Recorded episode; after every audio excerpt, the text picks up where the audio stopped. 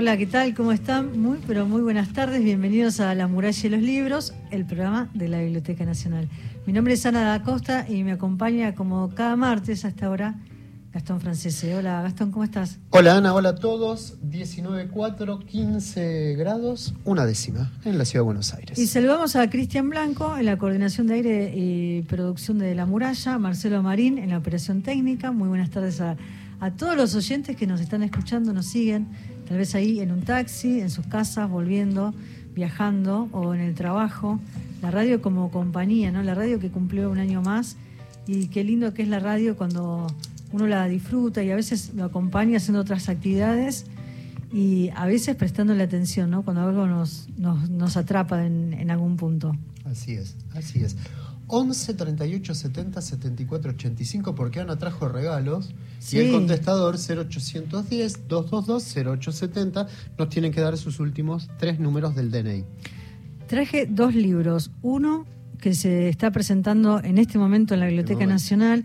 Tenemos la, alegría de contarles que Ediciones Biblioteca Nacional presenta Poesía Reunida con dos nuevas publicaciones. Em, en la sala Augusto Raúl Cortázar, se presenta Poesía Reunida con el libro Ya veremos qué hacer con los crepúsculos de Luis Lucci, que después ya nos va a contar Sebastián Skolnick, que es el, director de la editorial de la Biblioteca Nacional, y Guardianes de Piatok. Eh, mirada sobre Alberto Spumber, muchas veces habíamos hablado sobre este libro, recuerdo a Horacio González hablando sobre, sobre este libro también, la compilación de Judith Said, Lilian Garrido y Miguel Martínez Naón. Así que vamos a estar sorteando entre todos los oyentes que nos escriban o nos llamen y nos dejen los últimos tres números del DNI, Guardianes de Piatok, Spumber, un librazo, un librazo. Y trajimos el libro catálogo de la muestra que se inauguró la semana pasada, Guillermo Hudson, Guillermo Enrique Hudson, 1922-2022 ya les vamos a contar un poco de qué se trata este libro catálogo que reúne unos textos raros, inéditos, que ahora nos va a contar Carlos Fernández Balboa, que está aquí con nosotros en el estudio. ¿Cómo estás, Carlos? Muy bien, muy contento de estar con ustedes. Bienvenido. Gracias. La alegría es nuestra porque vamos a contarle un poco a los oyentes. Él es licenciado en museología, profesor universitario, museólogo del Museo Guillermo Enrique Hudson de la provincia de Buenos Aires y es lindo esto que nos decías hace unos minutos afuera del estudio, ¿no? Dar a conocer, poner en valor la obra de Hudson. Sí, claro. Eh, estamos proponiéndonos eso este año, es una buena oportunidad porque hace 100 años que Hudson se fue para el silencio, y, pero no se fue para el silencio con sus libros, con sus 24 libros que, que todos tenemos que conocer para ser un poco más felices. La idea es un poco eso, ¿no? Que Hudson nos brinde un poco de alegría, de felicidad, de acercamiento a la naturaleza y de Florencio Varela lo llevamos a la Biblioteca Nacional, este, gracias al apoyo de Juan Sasturian y, de un montón de otros hudsonianos. Nosotros nos consideramos sí, ¿no? Este, y, la idea es un poco que la gente lo conozca, que la gente lo disfrute como lo disfrutamos nosotros, porque la verdad que sacando el peaje de la zona sur, muy poca gente sabe quién es Hudson o que nació acá en La Pampa en 1841 y que se murió en Inglaterra en 1922. O sea, es un personaje de dos épocas y dos momentos muy distintos de, la historia y que tiene muchas cosas muy interesantes para, para los argentinos, ¿no? Para contarnos de la, de la argentinidad, del campo. Bueno, eso. Escritor argentino que escribe en inglés y no ¿A, qué, no, no le llame la atención? Porque, por ejemplo, ¿te acuerdas de Laura Alcoba? Recién estábamos hablando con, con, Ana afuera. Laura Alcoba escribe su primera obra en francés y es una obra tan argentina. Y escribe sobre su infancia en Argentina, ¿no? Y todo lo que le pasó. Y con Hudson pasa eso. Pasa lo mismo. Manera. Sí, sí. Es, eh, aparte, Hudson es también, tiene muchos rasgos argentinos. Tiene un, un rasgo de nostalgia muy, muy argentina, ¿no? Él se va de acá a los 32 años y no vuelve nunca más. Y bueno, ya a los 32 años es una persona totalmente formada. Por supuesto era, era bilingüe, en la casa de él hablaba en inglés, y, pero era un gaucho, digamos, ¿no? En 1841, época de Rosas, eh, era básicamente un gaucho, andaba andaba a caballo. Este, el poncho. en poncho, andaba a caballo, digamos, vivía como un, como un gaucho, ¿no? Este, era muy humilde también, nunca, nunca tuvo fortuna. Y cuando se va de la Argentina, a los dos años le escribe a su hermano. Su hermano es un personaje muy importante en el mundo del ferrocarril. Andrew Hudson lo que hizo fue muchas cosas del ferrocarril en Córdoba. Eh, hay, un, par de estaciones de ferrocarril incluso que se llama Andrew Hudson, que la gente se lo confunde. Y eh, le escribe a su hermano desde, desde Inglaterra. El hermano le dice, che, volví a la Argentina porque acá en Córdoba está lleno de pájaros, está, es muy lindo el lugar para que vos te desarrolles y estudies y lleno de nostalgia, ya sabiendo que no iba a volver, le dice, no, no, es demasiado tarde. De los dos caminos que tomé en la vida, elegí el que menos me convenía, pero nunca me voy a ir de la pampa.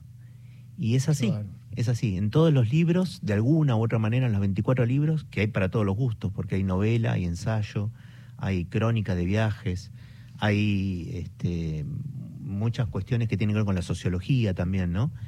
Hay, varias cosas muy interesantes en toda la obra de Hudson y en toda la obra de alguna manera hay reflejos de cosas que tienen que ver con la Argentina, con la pampa, con, con los pájaros, con, con las formas de vida de la Argentina de aquel entonces. Entonces es un libro, es un autor muy argentino, ¿no? A pesar de que haya escrito en inglés, es, es básicamente... Allá lejos de ese tiempo se leyó en la escuela primaria desde 1930, 1940, digamos, hasta fines de los 70. Y después se se diluyó, ¿no? Como muchas de las cosas que, tenemos, que tenemos acá en la Argentina. Y vos hablabas de la felicidad y mm, él se va a los 32, 33 años de, Argentina y dejaba atrás una vida pampeana eh, que se puede de alguna forma reconstruir desde su literatura, ¿no? Desde su obra.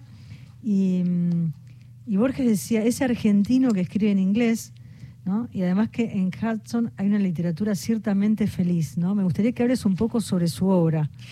Bueno, hay algunas obras que son como muy importantes para la cultura argentina, ¿no? Allá lejos de ese tiempo es un retrato de que él escribe a los setenta y pico de años cuando lo agarra una enfermedad, bueno, a los 81 y a los 79 años más o menos, escribe allá lejos de ese tiempo en una enfermedad, todo de memoria el lugar donde yo ahora trabajo, ¿no? que, es el museo en, Florencio Varela, la casa natal de él, y escribe de memoria, allá lejos de ese tiempo, eh, la casa donde yo nací en la provincia de Buenos Aires es una casa pequeña y está bordeada por un arroyo, que es el arroyo Las Conchitas, que hoy mm. sigue, sigue surcando el, curso, el arroyo.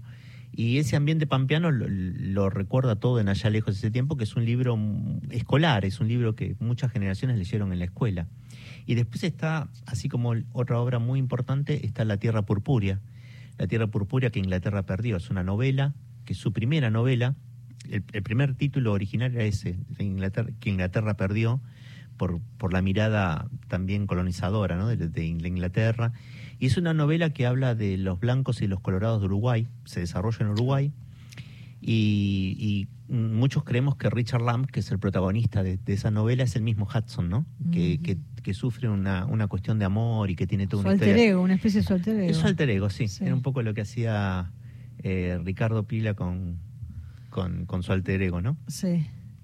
Con Emilio Renzi. Emilio Renzi, sí, estaba tratando de recordar el nombre. Con Emilio Renzi. Eh, y bueno, y, y, Hudson en esa novela cuenta también un poco el desarrollo en Uruguay. Por eso también es importante Hudson en el Uruguay. Y están, están también en la Biblioteca del Uruguay haciendo un homenaje en estos días a, Guillermo Enrique Hudson por esa novela que refleja eh, no solamente una cuestión de paisaje, sino también una cuestión histórica del Uruguay de, ese Sociopolítica, claro. Sociopolítica, sí, Es, muy, es muy interesante la novela. Una cosa que tiene Hudson y que decía el otro día Juan Sasturian y que por supuesto yo comparto, es que no perdió la frescura.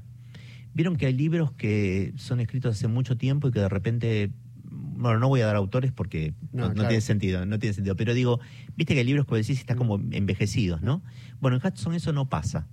Hudson es como, está como, tal vez el tema de hacer el esfuerzo de, eh, de poner algunos temas de la literatura argentina o de, hablar, eh, pensar en argentino en, inglés, digamos, ¿no?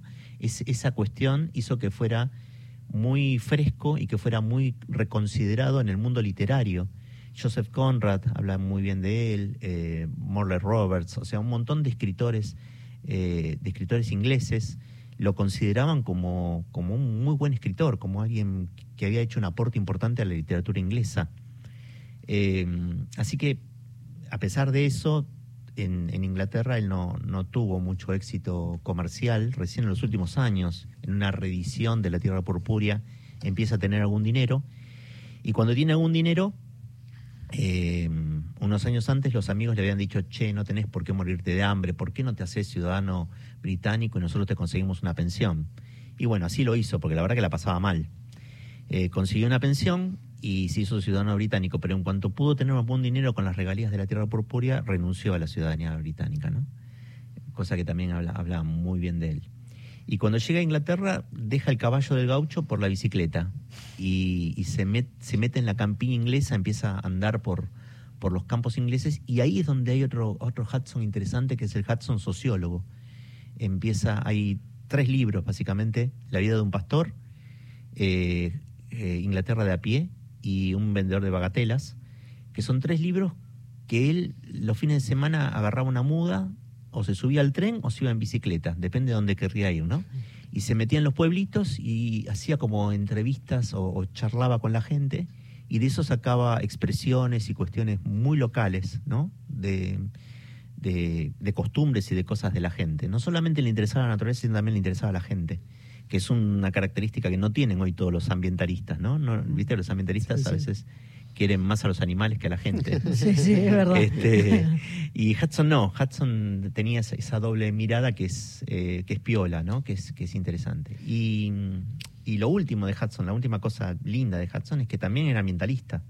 O sea, estaba muy preocupado por la situación de, en su momento, ¿no? no por supuesto no, no, no, se hablaba de cambio climático ahí, pero estaba muy preocupado por las cuestiones de la caza, de la destrucción de los paisajes. Eh, uno de los motivos que tal vez él no querría volver acá a La Pampa era porque ya vería que había un deterioro del, del paisaje pampeano este, importante, ¿no? Cuando él se va ya, ya empiezan las primeras migraciones de europeos que matan eh, pajaritos eh, en gran cantidad para hacer polenta con pajaritos, ¿no? Los italianos que venían y mataban cientos de miles de aves. Empieza el alambrado. O sea, hay una modificación del ambiente pampeano que él la ve, él la, él la siente. Y bueno, para un tipo sensible empieza también a denunciar un poco eso, ¿no? En, muchos de los libros empieza a denunciar el deterioro ambiental de los distintos ambientes donde, donde él andaba. Es Carlos Fernández Balboa quien está hablando y también Carlos hizo este cuadernillo o seleccionó material. Quiero mm, leer alguna de las eh, cosas.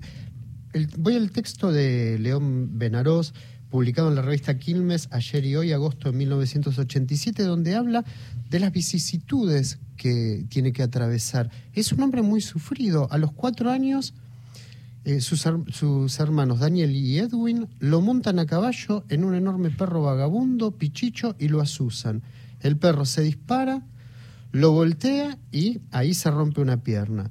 Después tiene tifus, después eh, sobrevive de, de, una de, un frío muy intenso. Uh -huh. eh, busco otro. ¿eh? Se le escapa un tiro en un revólver y el cómico proyectil se le incrusta en la rodilla izquierda. Una serpiente venenosa en un rancho se le mete en la cama es un hombre que ha vivido muchas situaciones y que el corazón le quedó de alguna manera marcado por estas cosas. Bueno, ¿no? eso suponemos, porque no hay ningún documento, él se ocupó también prolijamente de destruir muchos documentos personales, y suponemos que fue uno de los motivos también que lo llevó a Inglaterra, ¿no? A encontrar una, una cura para su salud, que, que, que era siempre muy débil, muy, muy delicada. Bueno, le fue bien, porque vivió hasta los 81, así que le fue bastante bien en ese sentido. Mm pero sí, le, le, pasó un poco de todo acá y, y, tenía mucho temor a la muerte, ¿no? Como eh, tenía, en un momento... A, a, a, lo último de su vida, la, la, el hambre o la escasez o la falta de recursos también, ¿no? Sí, sí, nunca fue rico, nunca tuvo mucha fortuna, llegó a Inglaterra y se casó con, con la que era la ama de llaves de, su, de la pensión donde él vivía, que tenía unos 15 años más que él, y, y, siempre vivieran, y, y, cuentan también que había épocas en que la pasaban mal, porque él vivía, básicamente, ella era profesora de, piano eh, y, tenía la pensión también que, que, recibía gente, pero vivía de él básicamente de lo que publicaba, de las cosas que escribía y que sacaba en algunos periódicos y que le pagaban de esa manera, y después cuando empiezan algunos libros, eh, tiene un poquito más de desarrollo, un poquito más de... Pero una de las cosas también es que, mm, además de ser una persona tímida, eh, no, no, tenía una vida social porque no tenía medios económicos para ir. Cunningham Graham, que es un personaje también simpaticísimo, muy interesante para conocer, lo invita siempre, lo invitaba siempre a la casa y decía, no, te agradezco, pero no, no puedo ir porque no tenía un mango para, para llegar, ¿no? Eh, sí, una persona muy sufrida, muy prolífico, ¿no? 24 libros, hay que hacer 24 libros sin Word. ¿no? Y, sin corrector, y, y, aparte 24 libros que se sostienen en el tiempo qué sé yo, hay algunos libros poco conocidos como Mansiones Verdes, que es una novela, es una novela que se desarrolla en Venezuela, él nunca estuvo en Venezuela, pero imagina la, cuestión tropical de Venezuela, imagina también una, especie de, protectora de la naturaleza que defiende la, naturaleza y que, y que ahora en, en, los próximos, en los próximos tiempos esa protectora de la naturaleza, Rima se llama, va a ser una protagonista de, un, de una película de Marvel o de, o de, DC, Comics, ¿no? Como, como una aventurera que defiende la naturaleza dentro de los superhéroes. Entonces Hudson está como siempre... Eh, Vigente, ¿no? está, como siempre volviendo, ¿no? con, los, con los mensajes, con los mensajes ambientales, con, con, las cosas, siempre, siempre aparece de nuevo, ¿no? De alguna manera, por eso puse ahí Hudson vuelve. Vuelve siempre, vuelve siempre. En 1924 Rabindranath Tagore llega acá a la Argentina y cuando llega al puerto se encuentra con Carlos Alberto Leumann, que era un periodista muy conocido de la Nación. Va a encontrar en esa época un montón de artículos de Leumann, del 24 al 35, casi todo lo escribía Leumann. Y va Leumann a recibirlo al puerto de Buenos Aires a, a Tagore, que era premio Nobel de Literatura y después se fue a la casa de Victoria. Era amigo de Victoria Campo. Claro, se fue a la casa de Victoria Campo y vivió ahí. Algunos dicen que hubo un romance. Bueno, no nos vamos a meter en, cosas tipo real, no, no, no, no, nos metemos. Pero, pero vos decís el romance entre quién? Entre, entre Tagore y Victoria. Claro, claro. Eh, pero eso ¿eh? está, está, está, como medio ahí, hay, hay documentos. Pero eh, llega Tagore y dice, qué alegría estar en la tierra de uno de mis escritores favoritos. Y le dice, le dice, ah, qué bueno, ¿y de quién está hablando? ¿no? De, Borges, ¿de quién está hablando? Y dice, quiero que me hable de los pájaros de Hudson, le dice Tagore. Y Lehmann lo mira eh, desorientado y no tiene ni idea de qué le está hablando. Entonces la llama a Victoria y Victoria Ocampo tampoco tiene ni la más pálida idea y lo llama a otro de sus principales asesores, que es George, George Borges, y dice, ¿vos sabés algo de un tal Hudson? Sí, claro, Jorge lo había leído en inglés, ¿no? La Tierra Púrpura lo había leído ya antes en inglés. Y sí, por supuesto. Y ahí es donde sale esa frase de uno de los libros más felices de la literatura argentina, que dice, Borges. Sale ahí, ¿no? Pero digo, esta historia de que no somos tan conocidos en... Eh, nadie es profeta en su tierra, digamos, ¿no? Y, y, que tiene que venir a gente de afuera para, para marcarte un poco quiero hablar de la muestra. La muestra la pueden ir a ver, está en el tercer, piso, de la Biblioteca Nacional, en el hall del tercer piso, previo a la sala Juan L. Ortiz. Ahí en la muestra va a estar durante los meses de agosto y septiembre. Y todo septiembre. Y, y, copié, en realidad lo copió Cristian, una de las frases que están en una de las paredes de la muestra. Lo hice trabajante de venir. Porque le digo a, Cristian, voy a volver a recorrer la muestra y le digo, copiame ese texto de Horacio que es bellísimo, Horacio González. Que ahí era otro. Hudsoniano. Sí, Hudsoniano. Dice, uno de los temas de Hudson, cómo pensar la naturaleza desde la escritura, si es que la escritura fuera a imitar a la naturaleza, como si fuera una réplica con sus propios medios escriturales con lo que hace la naturaleza cuando crece, cuando explota, cuando se derrumba. Para Hudson, escribir se puede equiparar a un movimiento de los pastizales. Hudson muestra que se puede escribir en relación a la capacidad de compararse entre sí que tiene la palabra y la voz de los pájaros. Qué lindo. Lindísimo texto que está en una de las, de las paredes de la muestra que, que invito a todos los oyentes para que la vayan a ver. Esta forma también de acercarnos a la obra. En la muestra hay obras traducidas al japonés. Eh, también ahora nos vas a contar cómo, cómo llegaron estas obras y, que forman parte del museo. Hay algunas de sus biografías. Eh, hay una edición checa de la, de la Tierra Púrpura.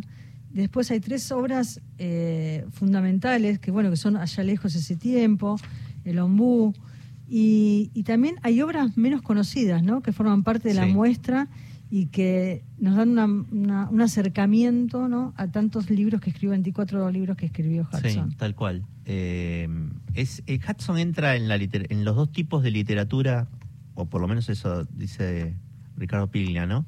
que entra en los dos tipos de literatura que son propiamente argentinas. Una la gauchesca y otra la crónica de viajeros.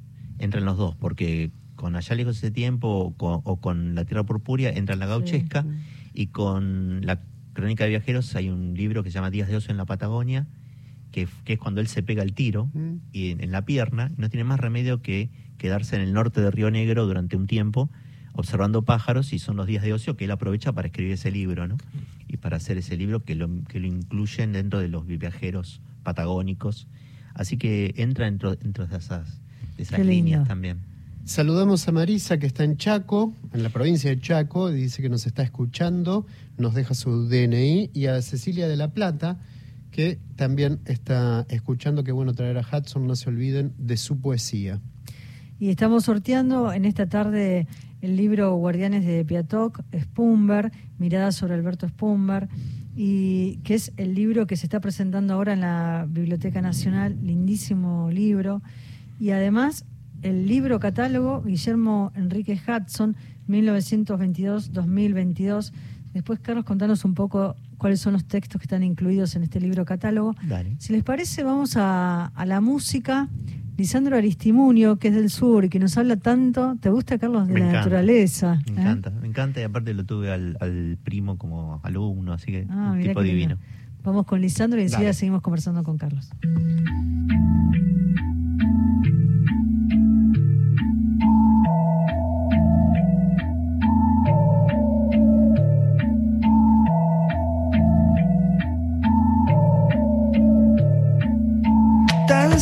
estoy esperando que se moje más la luna para que refleje más el agua que limpia tus arrugas.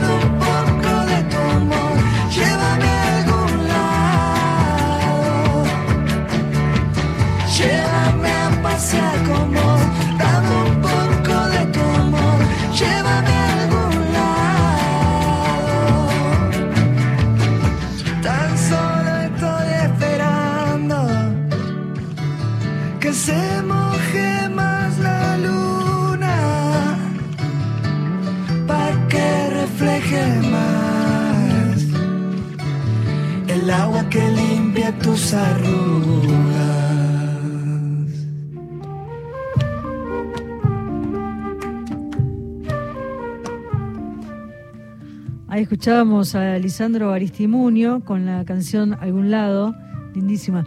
Y nos vamos a algún lado, nos vamos a la, muestra Guillermo Enrique Hudson y, y, a una actividad que va a ser el día 8 de septiembre, que cae jueves, y estamos conversando con Carlos Fernández Balboa, él es museólogo del Museo Guillermo Enrique Hudson. ¿Vamos a hacer la invitación para el 8? Dale, sería buenísimo que vengan todos porque ese día vamos a estar hablando de Hudson. Va a haber eh, mucha gente que sabe mucho de Hudson, muchos escritores que sacaron libros en los últimos tiempos. Eh, somos seis expositores que, sacamos algunos libros y cosas renovadas sobre él. Y bueno, va a estar también Juan Sasturian, el director de la biblioteca. vamos a hablar de, los libros que salieron este año y el año pasado de Guillermo Enrique Hudson, que renuevan un poco esta mirada de, este tan importante escritor y naturalista argentino. Entonces les repito, el jueves 8 de septiembre, 18 horas, en el auditorio Jorge Les Borges, en el aniversario del fallecimiento de Guillermo Enrique Hudson, este coloquio en conmemoración al escritor y naturalista. Vamos a, las noticias y enseguida seguimos conversando con Carlos Fernández Balboa sobre la figura de Hudson, acercarnos a, a, un poco este recorrido y también a los textos que forman parte del libro catálogo. Estamos sorteando hoy. Vamos rápidamente entonces con con los teléfonos. 11 38 70 74 85, nuestra línea de WhatsApp y el contestador 0810 222 0870. Continuamos en La muralla y los libros. Hola, para el programa La muralla y los libros. Eh, lo escucho todos los martes, me gusta porque es un programa tranquilo, estoy seleccionando programas que sean tranquilos, porque ya no me gusta abrumarme. Eh, mi nombre es Susana Suárez, vivo en Vicente López, 843 es el final de mi documento y me gustaría participar por los libros. Me interesa mucho. No sabemos cuál le interesa. Gracias, Susana, por acompañarnos cada martes. Si querés volver a llamar y nos decís cuál de los dos libros te, te interesa más. Y hay mensajes también que llegan al WhatsApp. Mario Salica, que se anota para los libros, nos deja su DNI, nos deja un abrazo. Mario de Tolosa, de La Plata. Ana y Gastón, muy bellas e interesantes las crónicas sobre Hudson. No sabía que su obra era tan amplia. Hermosas también las palabras de Horacio González. Participo del sorteo de los libros. También escribe, mm, a ver, Ana María. Ana María, querido Hudson, allá lejos y hace tiempo, el recuerdo de su lectura a fines de mi infancia, también lejos y hace tiempo. Me llena de emoción, lo conservo. Gracias como siempre, quiero participar del sorteo del catálogo y sus últimos tres números del DNI. que no saben qué lindo, qué lindo que es este catálogo con dibujos de pájaros, con todo un borde verde y con unos textos que hablan y nos muestran todo esto que nos estaba contando Carlos, ¿no? Como las distintas eh, formas de contar a Hudson a través de sus textos, de sus palabras, de otros autores que hablan de él y de su obra. Guillermo Enrique Hudson, un adorador de la naturaleza, un gran escritor y un crimenio universal por León Benarós, publicado en revista Quilmes ayer y hoy en el año 1987. Nos encontramos con, eh, con un texto de Piglia también, y con otro de Ezequiel Martínez Estrada, que fue publicado en el suplemento Cultura de Tiempo Argentino en el año 85, que se llama Estética y Filosofía de Hudson. Eh, este es un libro catálogo que hizo la Biblioteca Nacional y que me gustaría que cuentes un poco también otros textos que están incluidos. Y, le pedí a Carlos si nos puede leer un, un fragmento, un pedacito de, un poema de Hudson que está traducido. sí, claro. Eh, bueno, el catálogo es un trabajo colectivo, ¿no? Este, trabajamos la archivadora del museo, que es Mercedes Rodríguez, este, trabajé yo también, trabajó Silvi, que es una de las diseñadoras de, la Biblioteca Nacional, eh, y y bueno, eh, es la belleza que transmite Hudson, no, no, somos nosotros. este, y, en el catálogo también está Ezequiel Martínez Estrada, que vos recién lo mencionabas, era un hudsonero fervoroso, ¿no? más allá de la radiografía de la Pampa o la cabeza de Goliat, él escribió un libro hermoso que se llama, una de las mejores biografías para mi gusto, que se llama eh, El mundo maravilloso de Guillermo Enrique Hudson, donde habla de los sentidos y de cómo Hudson tenía desarrollados los sentidos y lo que ah, significan los sentidos para los seres humanos, ¿no? Eh, precioso el libro de Ezequiel Martínez Estrada. Eh, Guillermo David lo conoce muy bien porque es de Bahía Blanca y, entonces este Guillermo David es el secretario de Cultura, de Cultura, de, Cultura de la Biblioteca Nacional y hablábamos mucho de eso y bueno em, en el libro también, en este catálogo también hay textos de Borges, hay textos de Justo P. Sáenz, que era también otro fanático de Hudson, eh, que, que, que también Justo P. Sáenz ayudó un poco a hacer una casa que nosotros tenemos en el parque, que es como una réplica del rancho, digamos, de alguna manera. En aquella época se usaba este, este tema de hacer réplicas. Eh, hay un texto muy lindo de Hudson Viajero. Eh, Héctor Pedro Blomberg también está en el, que fue el de la, el, autor de La Pulpera de Santa Lucía, mm. ¿no? Este, también escribe sobre Hudson en este catálogo. Bueno, hay, hay varios autores. Está, está Juan Sasturian también, está Ricardo Piglia, como para poner algunas cosas más, más actuales, más modernas.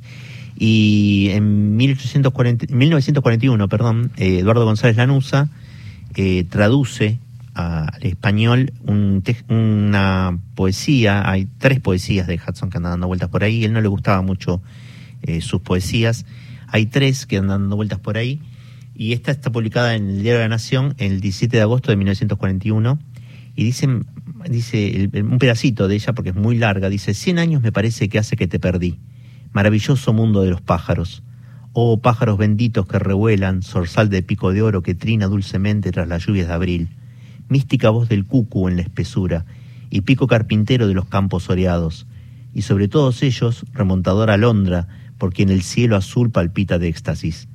No solo en esta isla, más allá de los mares que la circundan, lejos vuela, rauda memoria, a las más brillantes tierras, y recuerda a la paloma y a la golondrina, a la garrulería de los loros, en los templados bosques, y los vastos pantanos encantados donde mueran el ibis y el flamenco. Qué lindo. Ese, me, gusta pensar en ese fanatismo ¿no? que tenían por la obra de él, tantos autores ¿no? que escribieron su biografía y escribieron sobre él. Eh, si les parece, vamos a ir a la Biblioteca Nacional, vamos, que se está presentando allá las ediciones. Es una, una noticia que nos llena de, alegría, de orgullo, ¿no? Los que trabajamos en la biblioteca hace tantos años y que se vuelvan a publicar los libros, que se retome la política cultural y editorial con todo lo que cuesta, ¿no? Estar editando y publicando libros, con todos los problemas que hay de papel, de imprenta, millones de cosas. Esta tarde se está presentando Guardianes de Piatoc en la Biblioteca Nacional y con Gastón estuvimos conversando con Sebastián Skolnik.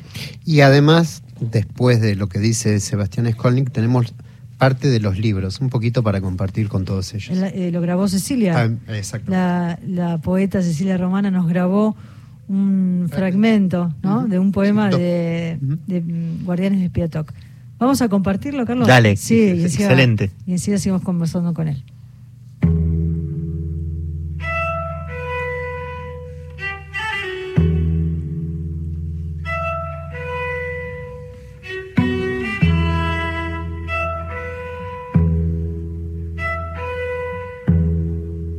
Nombre es Sebastián Skolnik, soy el responsable del Departamento de Publicaciones de la Biblioteca Nacional.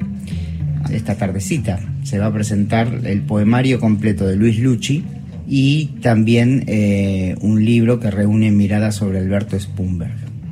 Ambos textos que de algún modo que habrá que encontrar en esta reunión dialogan entre sí.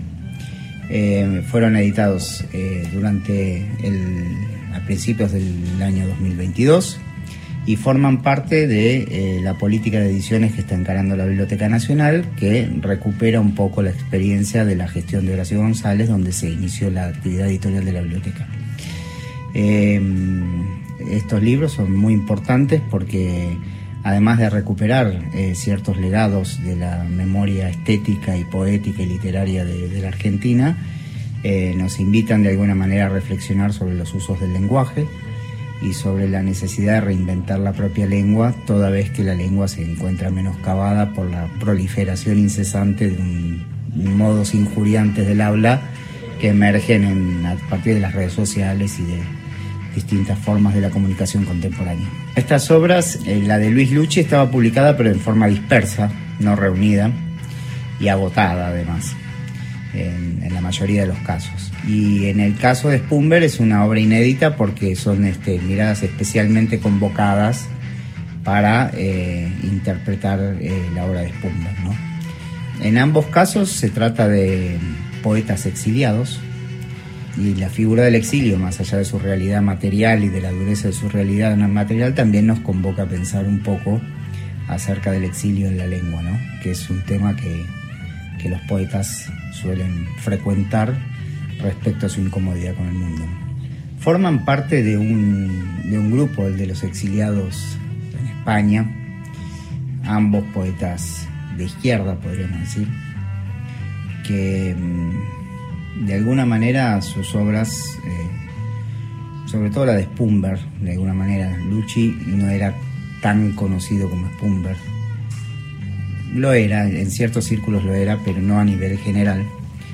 Eh, y ambos vienen de una tradición este, de izquierda que por momentos también, en el caso de Lucci más marcadamente, tuvo una propensión más este, anarquista, libertaria. Lucci se decía a sí mismo el poeta de la República Independiente de Parque Chas, eh, que es un barrio que se, por su propia, digamos, contextura se independiza de por sí del resto de la ciudad y se nota cuando uno cruza la frontera de Avenida de los Incas o de Triunvirato o, de Pampa, que cambia el aire, digamos, cuando entra a ese lugar. Y, es muy recordado por ciertos grupos, ¿no? a partir de un trabajo incesante de Lilian Garrido en difundir su obra, que fue la compiladora de los poemas, de hacedora real del libro, digamos, ¿no? Son muy recordados por grupos de personas la presencia de Luchi ahí, ¿no? Y hace poco presentamos en la librería de Parque Chas, la única que hay, eh, presentamos el, poemario este reunido y fue una escena muy emocionante porque se contaban historias de Luchi en Parque Chas, entre ellas historias que tenían que ver con que cantaba serenatas y bueno, en fin, la presencia de, de Luchi en el viejo Parque Chas, ¿no? Que tenía calles de tierra, que que era bueno como un pueblito aparte, digamos, ¿no? Y sí, hace no mucho se cumplió el centenario. Y, bueno, yo quiero decir que también para la Biblioteca Nacional recuperar esos legados es como una política pública, ¿no? Eh, me da la impresión de que la biblioteca es la institución que debe editar a los escritores argentinos y escritoras. Y y tomar la obra de alguien que quizá el mercado por distintas razones no puede editar o no le interesa, pero también tomar esas obras rescatándolas del modo en que el mercado lo hace, ¿no? que es un modo más bien entre comercial, entre fetichista, entre empalagoso, para ponerlas en su justo lugar, digamos. Eh, a mí me da la impresión de que es una política pública, que es un compromiso afectivo, y que es una propensión crítica que toda institución debería tener consigo misma y con los legados que recibe también.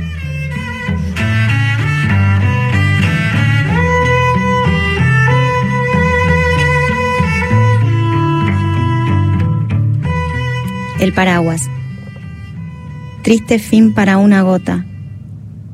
Caer desde el fondo de una nube que estalló igual que un corazón maduro convertirse en lágrima, integrar las corrientes aéreas, buscando un pétalo para hacer rocío, una frente para hacer sudor.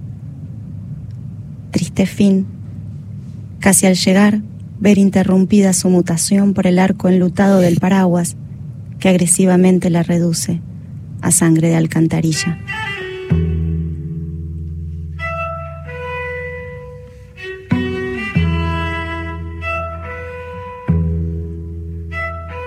Poema 1. Es así, como la lluvia en la tarde. Nunca termino de llegar al fondo de tus ojos. Demasiado dolor para hablar sueltamente del futuro, cuando el húmedo brillo de la corteza huele a un bosque crecido de golpe en el corazón del invierno, esta tarde, esos muertos. Pero ¿a qué abrazarme sino a ti? ¿Contra qué ventana ver los hilos de la lluvia sino en tus ojos? ¿Desde qué espera? Bajo qué silencio. ¿A qué huele la tibieza de tu abrigo de lana, sino a esta lluvia, sino a ti misma, tejida y deflecándose en el aire de la tarde? En la hornalla ronronea el agua. Encendamos un cigarrillo en su fuego y fumemos tranquilos. Existes, vivimos y creo que te amo.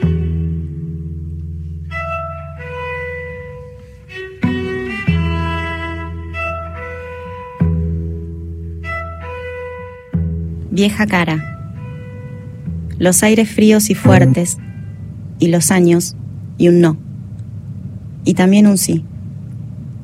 Y los días que quedaron sin nombre, y los nombres que vivieron y están muertos mientras yo sigo apartando las cruces de los caminos.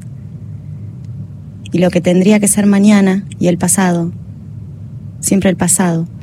Y las comidas, y los llamados, siempre los llamados, y los esperame, y los esperame, adelantando el tiempo que pasa, haciendo más amplia la claridad.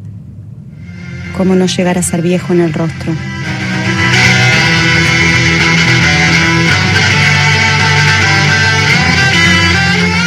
Escuchábamos a Sebastián Skolnick hablar de la editorial, la presentación de Guardianes de Piatoc, Spumber, que se presentó esta tarde en la Biblioteca Nacional, y a Cecilia Romana, nuestra querida amiga y poeta, leyendo parte de ese libro lindísimo. Escritora. Y escritora. Te, te- te corrige, ella ahora ya no es poeta, es Nada más escritora. poeta, Ah, escritora. Y porque ahí tiene la novela del capitán. ¿Sabes qué? Les quiero compartir una, una grata alegría que es la firma del convenio en el día de mañana de la Biblioteca Nacional con la Biblioteca de la Nube. La Nube es la biblioteca más importante de América Latina bueno. tiene un- una magnitud impresionante de material bibliográfico, cultural, eh, más de 150.000 ejemplares. Esta biblioteca fue creada en el año 75 como librería especializada en literatura infantil y se constituyó formalmente como una asociación civil para la promoción y difusión de la cultura en las infancias. Esta biblioteca va a venir a la Biblioteca Nacional, así que es una idea enorme, porque ahí hay un patrimonio. Sí, es una gran noticia. Muy bueno. Una gran noticia. Yo tengo también otra noticia muy linda, que es que la Biblioteca Nacional entrega su premio de reconocimiento cultural, La Rosa de Cobre, al ensayista, escritor y antropólogo Adolfo Colombres. Va a ser el lunes 5 de septiembre a las Carlos. 19 horas. Es un reconocimiento honorario por el intenso legado que Colombres dejó al país y a otras naciones mediante su vasta obra literaria, antropológica y filosófica y su trabajo en una gestión cultural que puso su centro en la descolonización. Bueno, y el viernes vamos a contarle a los oyentes, el viernes vamos a grabar con, con Gastón un nuevo capítulo de Apalabradas con Mariana Docampo, que saldrá en la tercera temporada, Si Dios quiere. porque el 22 de septiembre a las Largamos. 22 horas se larga la segunda temporada con Ariana Harwicks. Y, y quería contarles que este viernes va a estar Juan Falú en la Biblioteca Nacional. El músico se presenta en el marco de la muestra El Mito Gaucho, organizada por la Biblioteca Nacional.